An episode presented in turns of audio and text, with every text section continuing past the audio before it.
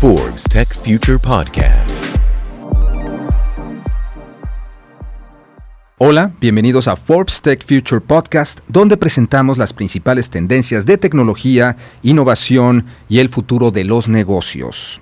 Soy Jorge Lerdo de Tejada, gerente editorial de Forbes México, y está conmigo Eduardo Papini, coordinador de proyectos especiales para Forbes México. Eduardo, ¿cómo estás? Muy bien, Jorge, muy bien, muchas gracias. Pues mira, en este podcast tenemos tenemos el placer de tener con nosotros a Verónica Peña. Ella es directora de soluciones de colaboración, comunicaciones, seguridad y Surface en Microsoft México. Así Entonces ahorita, si quieres Jorge, leemos un poco su semblanza para conocer un poco más a Verónica. Verónica Peña Corona es licenciada en Sistemas de Computación Administrativa por el TEC de Monterrey y cuenta con una maestría en Administración de Tecnologías de Información por la misma institución. En sus 16 años en Microsoft se ha desempeñado en diversos roles, desde la preventa técnica, ejecutivo de cuenta para sector empresarial, gerente de producto para soluciones de productividad tanto en México como en el Reino Unido. Hoy tiene a su cargo la definición de la estrategia comercial para Microsoft 365, las soluciones de seguridad, cumplimiento e identidad, así como la línea de productos de hardware de Microsoft Surface. Verónica Peña, bienvenida. Muchísimas gracias a los dos. Es un placer estar con ustedes. Al contrario, gracias por estar aquí. ¿Cómo estás, Verónica? Muy bien, gracias, Eduardo. Empezamos, empezamos con un tema, con un super tema, ¿no?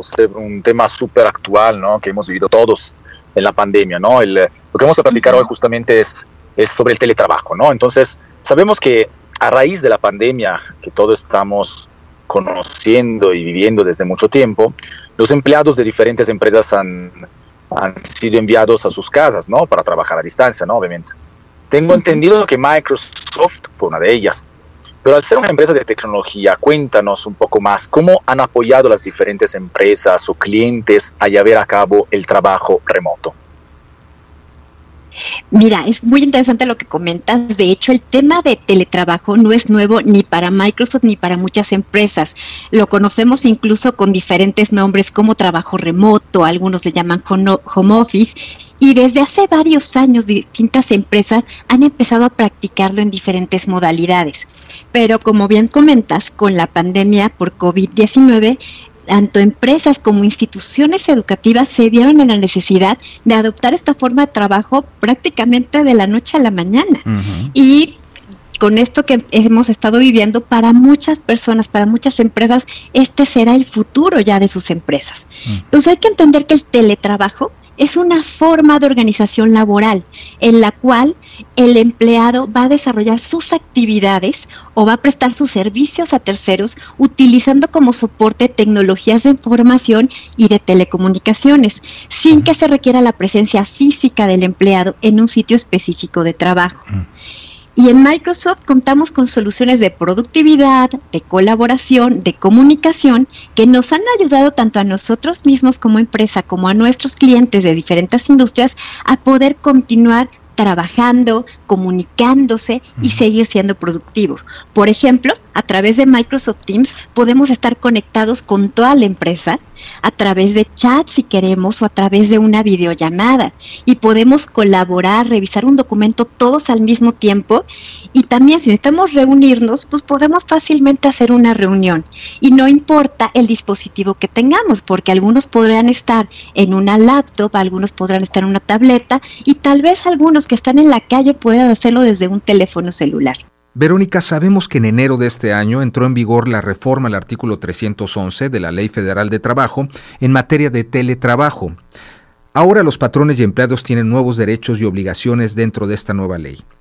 ¿De qué manera ustedes en Microsoft pueden ayudar a los patrones con estas nuevas obligaciones?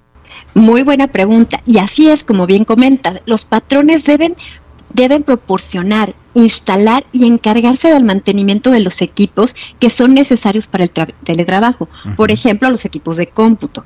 También tienen la obligación de implementar mecanismos que preserven la seguridad de la información y de los datos que van a estar utilizando estas personas.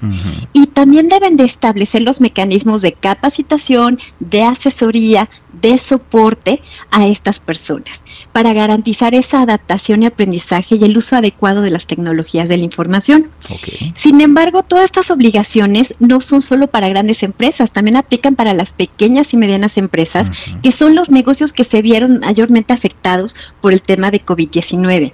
Y muchos de estos negocios han tenido que transformar la manera en la que desempeñan sus funciones, por lo que están utilizando la tecnología para continuar con sus labores sin afectar la productividad.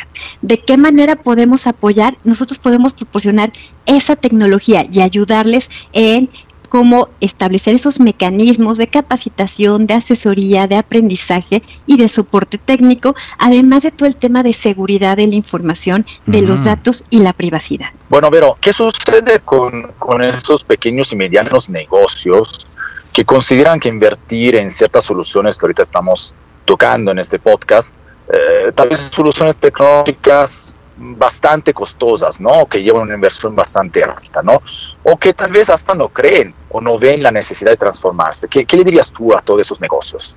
Eso es algo que me encuentro mucho, Eduardo. Fíjate que me dicen, no, es que una solución de tecnología es para una empresa grande. Y no es cierto. En realidad yo te puedo decir que he visto que quienes más han aprovechado son las pymes. Y en Microsoft podemos ayudar a transformar tecnológicamente a cualquier organización y empresa sin importar el tamaño, pues contamos con un catálogo de soluciones sin importar el giro de la organización. Incluso contamos con opciones de financiamiento a través de la alianza con diversas instituciones financieras, que de esta manera pueden apoyar a las pymes para financiar la adquisición de tecnología Microsoft o de alguno de los socios de soluciones que tenemos. Incluso podemos también apoyar con estas alianzas hasta la implementación de servicios en la nube que permita la automatización de estos procesos productivos. Y finalmente, en Microsoft creemos que no existe una solución que sea para todos. Por eso nuestras soluciones toman en cuenta la organización con la que estamos hablando. Entonces tenemos diferentes ediciones para una pequeña empresa o para una mediana o gran empresa. Entonces, de esta manera nosotros queremos darle exactamente a nuestros usuarios lo que realmente necesitan. Verónica, muchas empresas en este momento se resisten todavía a trabajar de manera remota, pero ¿cuáles podrían ser los beneficios que según Microsoft pueden obtener de trabajar de esta manera, de manera remota? Mira, de los beneficios que nosotros hemos visto, claro, esto tiene que ir acompañado de una cultura, de establecer una cultura de teletrabajo y demás, pero cuando logras establecer esta cultura, vamos a encontrar que hay una mejora en la calidad de la vida de los trabajadores y se incentiva el trabajo en equipo. Tú me preguntarás, pero ¿cómo, le, cómo, se puede mejorar la calidad de vida? Una de las cosas que hemos visto es que se pueden reducir los niveles de estrés y hay mayor equilibrio entre la vida laboral y personal. Cuando nosotros establecemos estos límites entre cuáles son mis horarios de trabajo, cuáles son mis horarios este, para comer, para estar con mi familia, horarios para estudiar y como yo ya no tengo que estarme desplazando de un lugar a otro, pues eso también aporta una mejora en la movilidad en las ciudades y por lo tanto también se reducen índices de contaminación. Y por otro lado, se impulsa el uso y apropiación de las tecnologías. Finalmente, que también nos hemos dado cuenta a través de, este, de estas reuniones de trabajo remoto, pues como todos sabemos que estamos de manera remota, tenemos más cuidado en cómo hago que la junta sea efectiva, que realmente utilice yo el tiempo de la mejor manera y que todas mis interacciones sean claras y precisas para aprovechar mejor estos minutos en los que nos estamos reuniendo. Entonces, estos son algunos de los beneficios que puede traer el teletrabajo. Me llama la atención, baja el estrés siempre y cuando marques límites.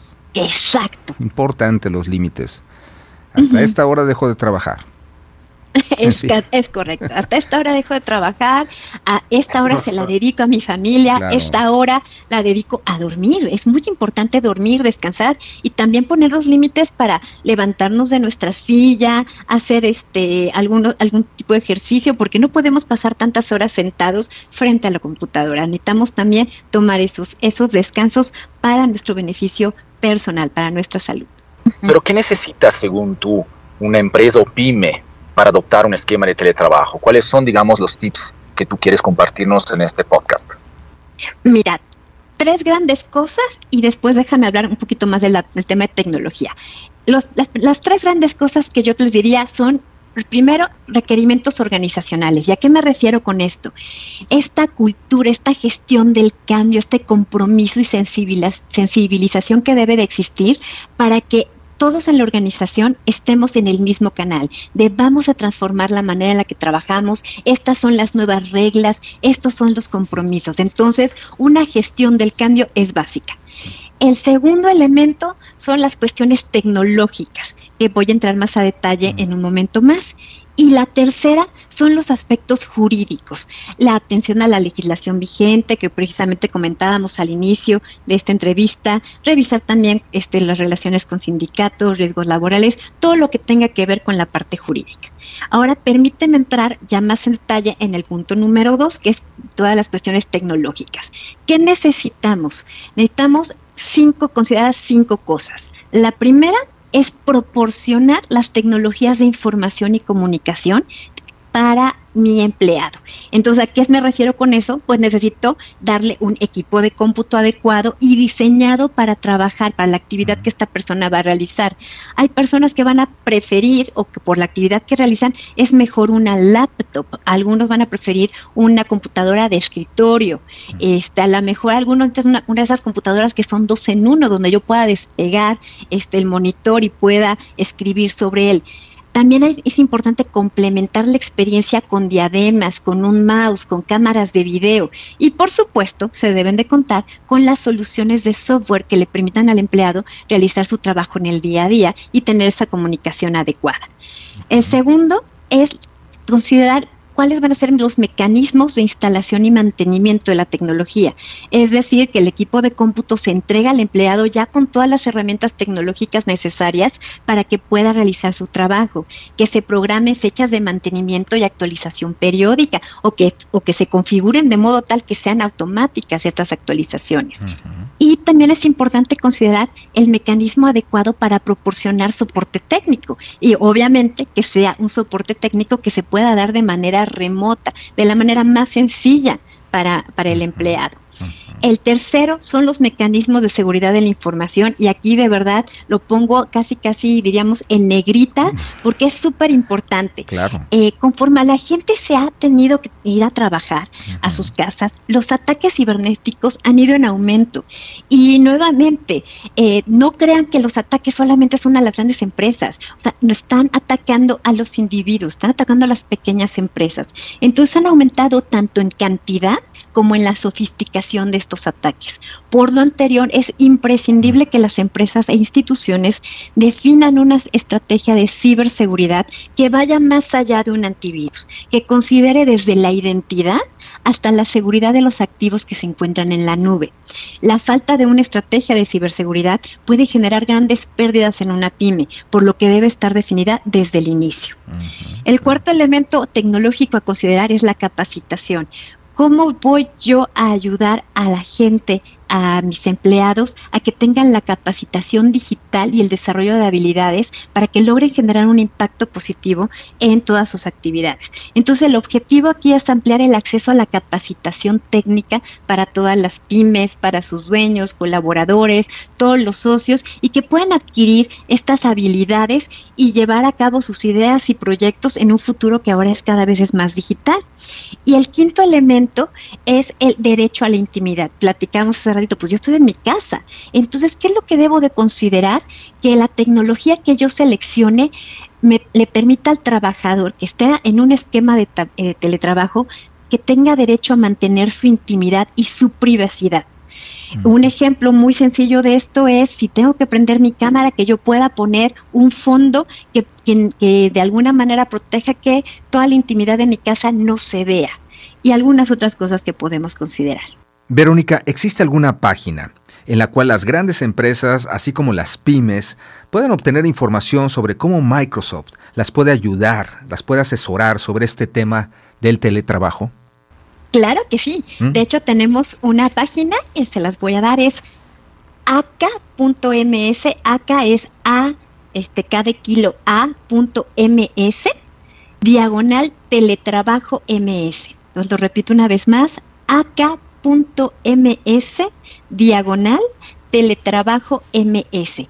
Y ahí van a encontrar muchos de estos tips que les estoy comentando, un poquito más a detalle de estos elementos tecnológicos y por supuesto van a poder acceder a todos estos programas que les mencionaba de financiamiento, de capacitación y conocer un poquito de los productos que nosotros tenemos al seguir las diferentes ligas.